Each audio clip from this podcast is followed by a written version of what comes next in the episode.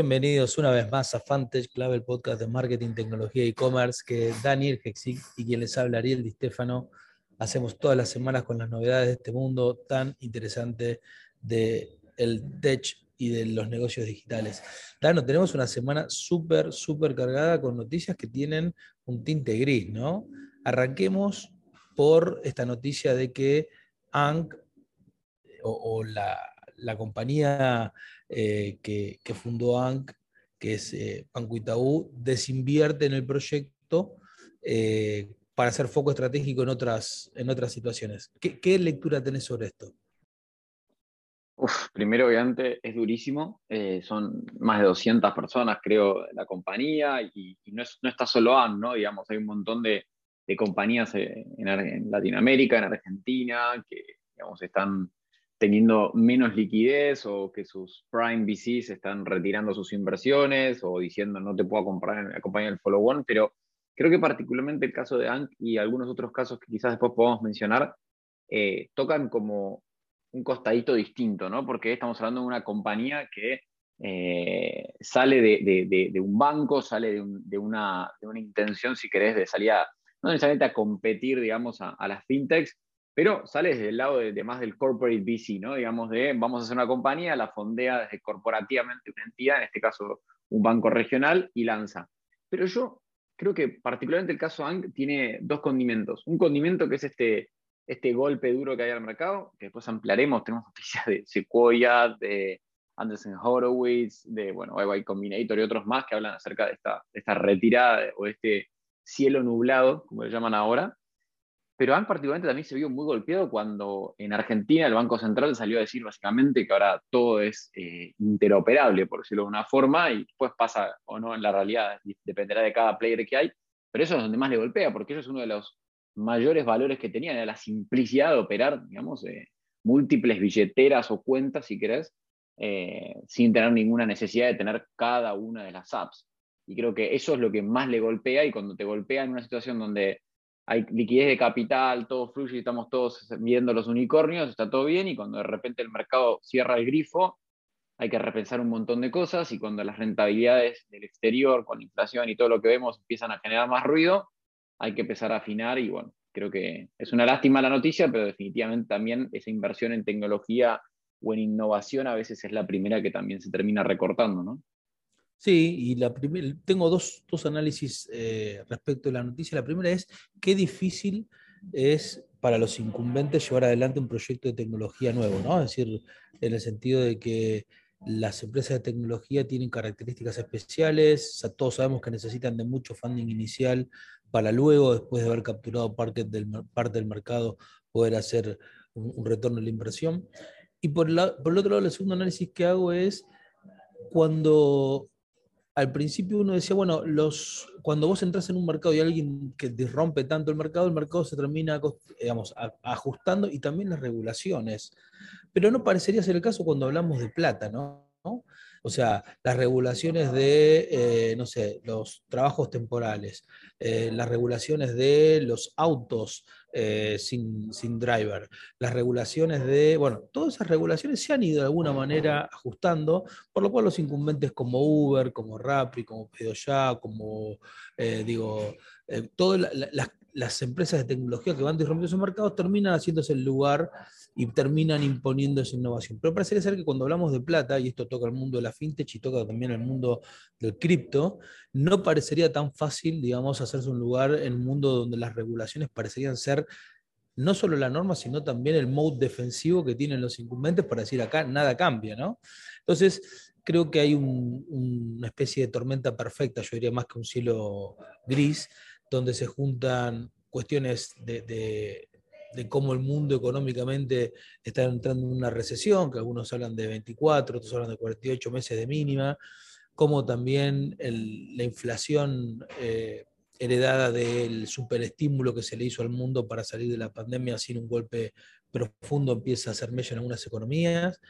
y cómo también eso afecta directamente a las, como bien decías vos, las inversiones de capital primero y por todo en, lo que sería la periferia, ¿no? Esos, esos VCs pequeños, esos seed funds, esos pequeños inversores eh, de Friends and Family que rápidamente se retraen, pero ahora ya mucho más eh, en lo que es el mundo VC, vos decías de Sequoia y de Anderson, que están replanteándose. Sí, es tremendo. Mira, hace el 24 de mayo, exactamente 30 días del momento en el que estamos grabando el podcast ahora, salía lo que era un disclosure en Crunchbase de cómo se habían retraído o no, digamos, los fondos más grandes, si querés, o más conocidos, comparativamente year to year, ¿no? Digamos, decía 2020, 2021, 2022. A mí el, caso que más me sorprende es el de Tiger. Tiger 2020, 1.1 billion,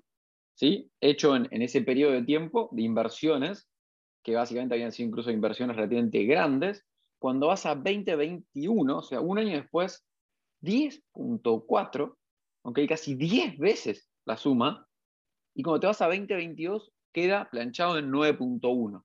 ¿okay? que significa, digamos, el crecimiento, si querés, dos años para atrás es enorme, el, deployment, de, digamos, la, la inversión de capital es grande, la cantidad de deals sigue siendo grande, pero es un menos 13% de lo que era, digamos, el año anterior. Y eso estoy hablando del 24 de mayo. Hace 3-4 días salió una noticia acerca de que Tiger estaba rindiendo directamente un 40% abajo que se estaba retrayendo en un montón de lugares. Cuando te vas a analizar, por ejemplo, un Insight Partners, que es uno de los más grandes del mundo, mantuvo su inversión, no le cayó, creo que la, plancha de un año al otro un 3%, pero también con un crecimiento muy grande de 2020 a 2021.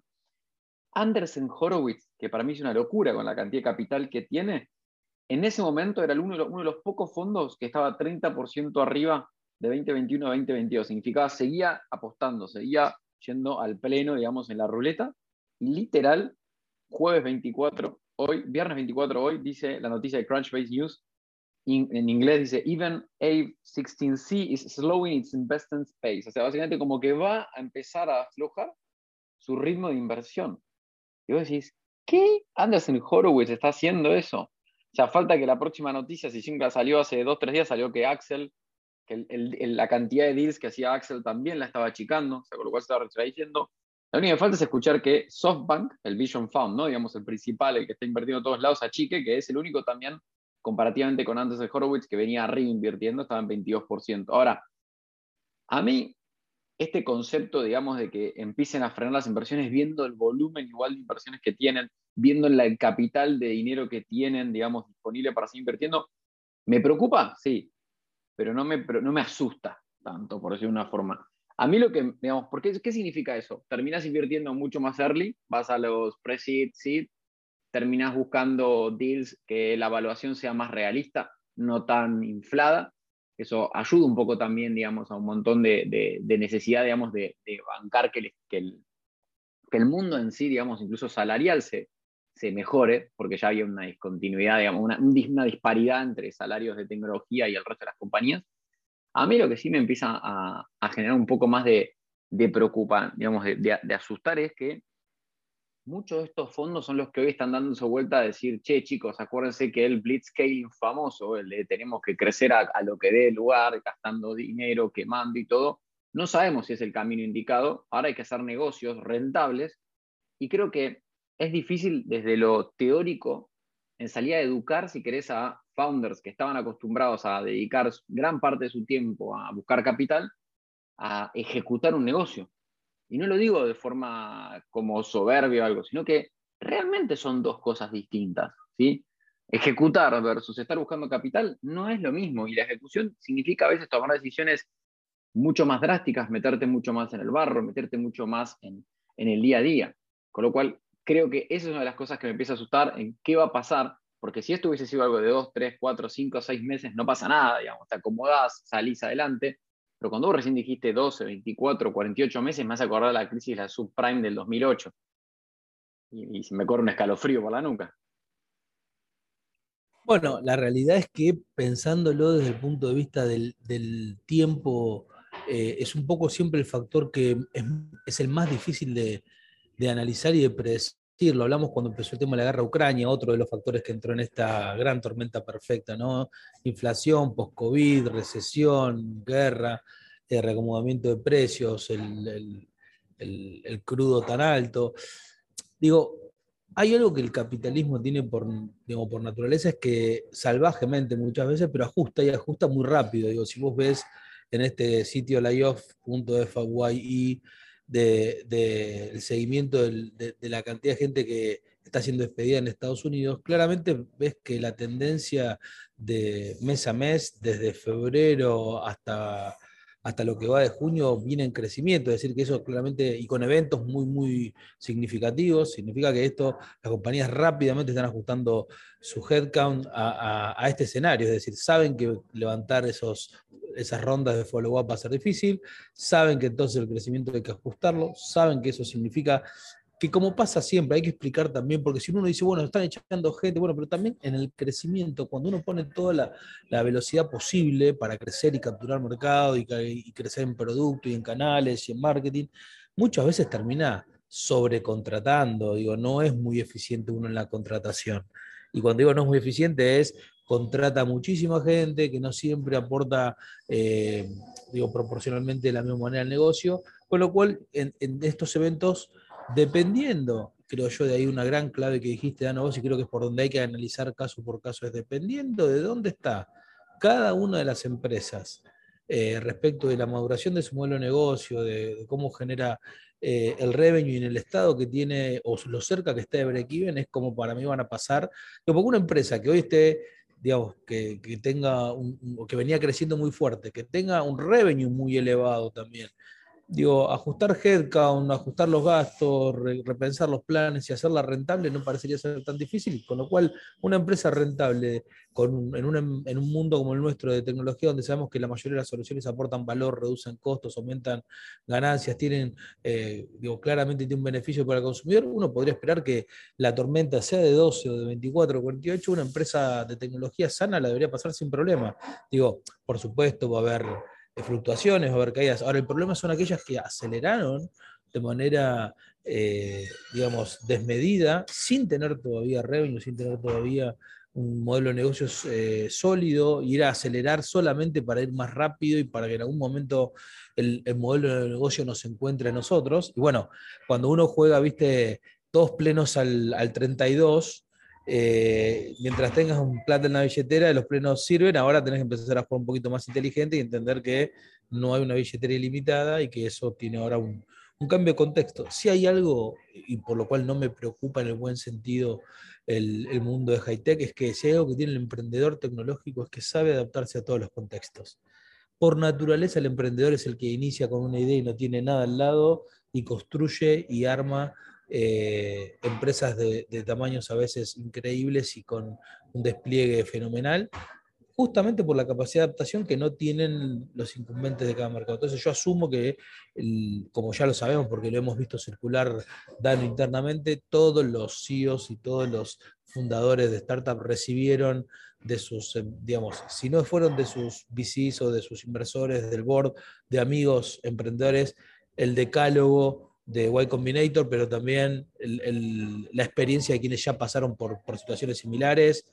Hay que analizar la caja línea por línea, hay que dejar de, gastar en lo que no se necesita, hay que concentrarse, conseguir más ventas. Y finalmente, cuando vos lo ves en un macro, decís, che, parece que como que se está saneando en realidad, ¿viste? Es ese enfermo que está en cama con temperatura, pero porque sabe que está, está sanando. Eh, yo no, no soy el partidario de, esas burbujas expansivas a toda velocidad como se dio en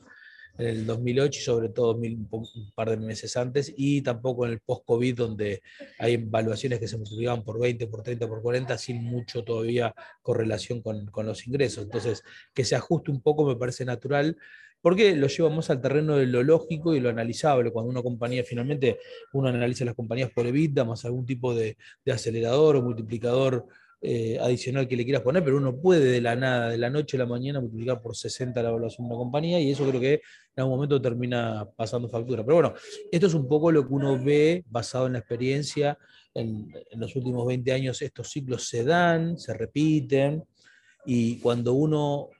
lo peor que uno puede hacer ante una posible crisis o ante una crisis ya consumada es... Eh, paralizarse por el miedo y no hacer nada. Uno tiene que tomar básicamente la experiencia de, las otras crisis, planificar, tomar decisiones difíciles, es decir, no, uno no se puede esconder de las decisiones difíciles. Es algo que también hay que, hay que decirlo. Digo, cuando uno eh, tiene que tomar decisiones difíciles para uno, para el equipo, para la compañía, a veces el hacer que la compañía subsista depende de que tengas que despedir gente, de que tengas que cortar salarios o de que tengas que relocalizar oficinas o que tengas que dejar de invertir en proyectos o varios proyectos de expansión.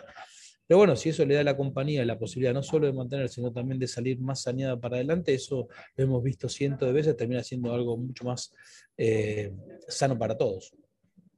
Definitivamente, y lo que en cierta forma me da una luz de esperanza es que la tecnología no frena, eh, más allá de que el software se está comiendo al mundo, eh, sigue avanzando, todas las industrias que tengan que referidas con la tecnología siguen avanzando, con lo cual en cierta forma lo que me deja un poco con la luz al final de camino es que más allá de que la industria va a seguir creciendo en el mediano a largo plazo, también es que muchos de los, eh, espero también, que muchos de los despidos que sucedan también ocurran buenos acomodamientos en otras compañías y que todos entendamos que si tenemos que achicar, hay un ser humano del otro lado, hay que ser muy claro y conciso, hay que acompañar en esa transición, hay que tratar de ayudar de que esa persona no se quede ni un segundo sin trabajo, porque muchos de nosotros con nuestras redes podemos ayudar en esos traspasos y creo que esa es una de las si querés, compromisos o responsabilidades que tenemos como muchas veces fundadores o CEOs de compañías de cara a la gente que, que trabaja con nosotros. Eh, y bueno, sin que nos pongamos tristes porque hay que seguir adelante, hay que seguir empujando y esta industria va a seguir creciendo, los fondos van a seguir invirtiendo, los startups van a seguir surgiendo abajo de las piedras y los fundadores van a seguir teniendo desafíos y esos desafíos significan crecimiento, oportunidad, divertimiento, pasión, adrenalina, todo lo que sabemos y vivimos cada minuto sin más, nuevamente, gracias por haber participado de este hermoso encuentro que tenemos con don Ariel Di Stefano y con quien les habla. Nos vemos en las redes en arroba Club y les mandamos un gran, gran abrazo.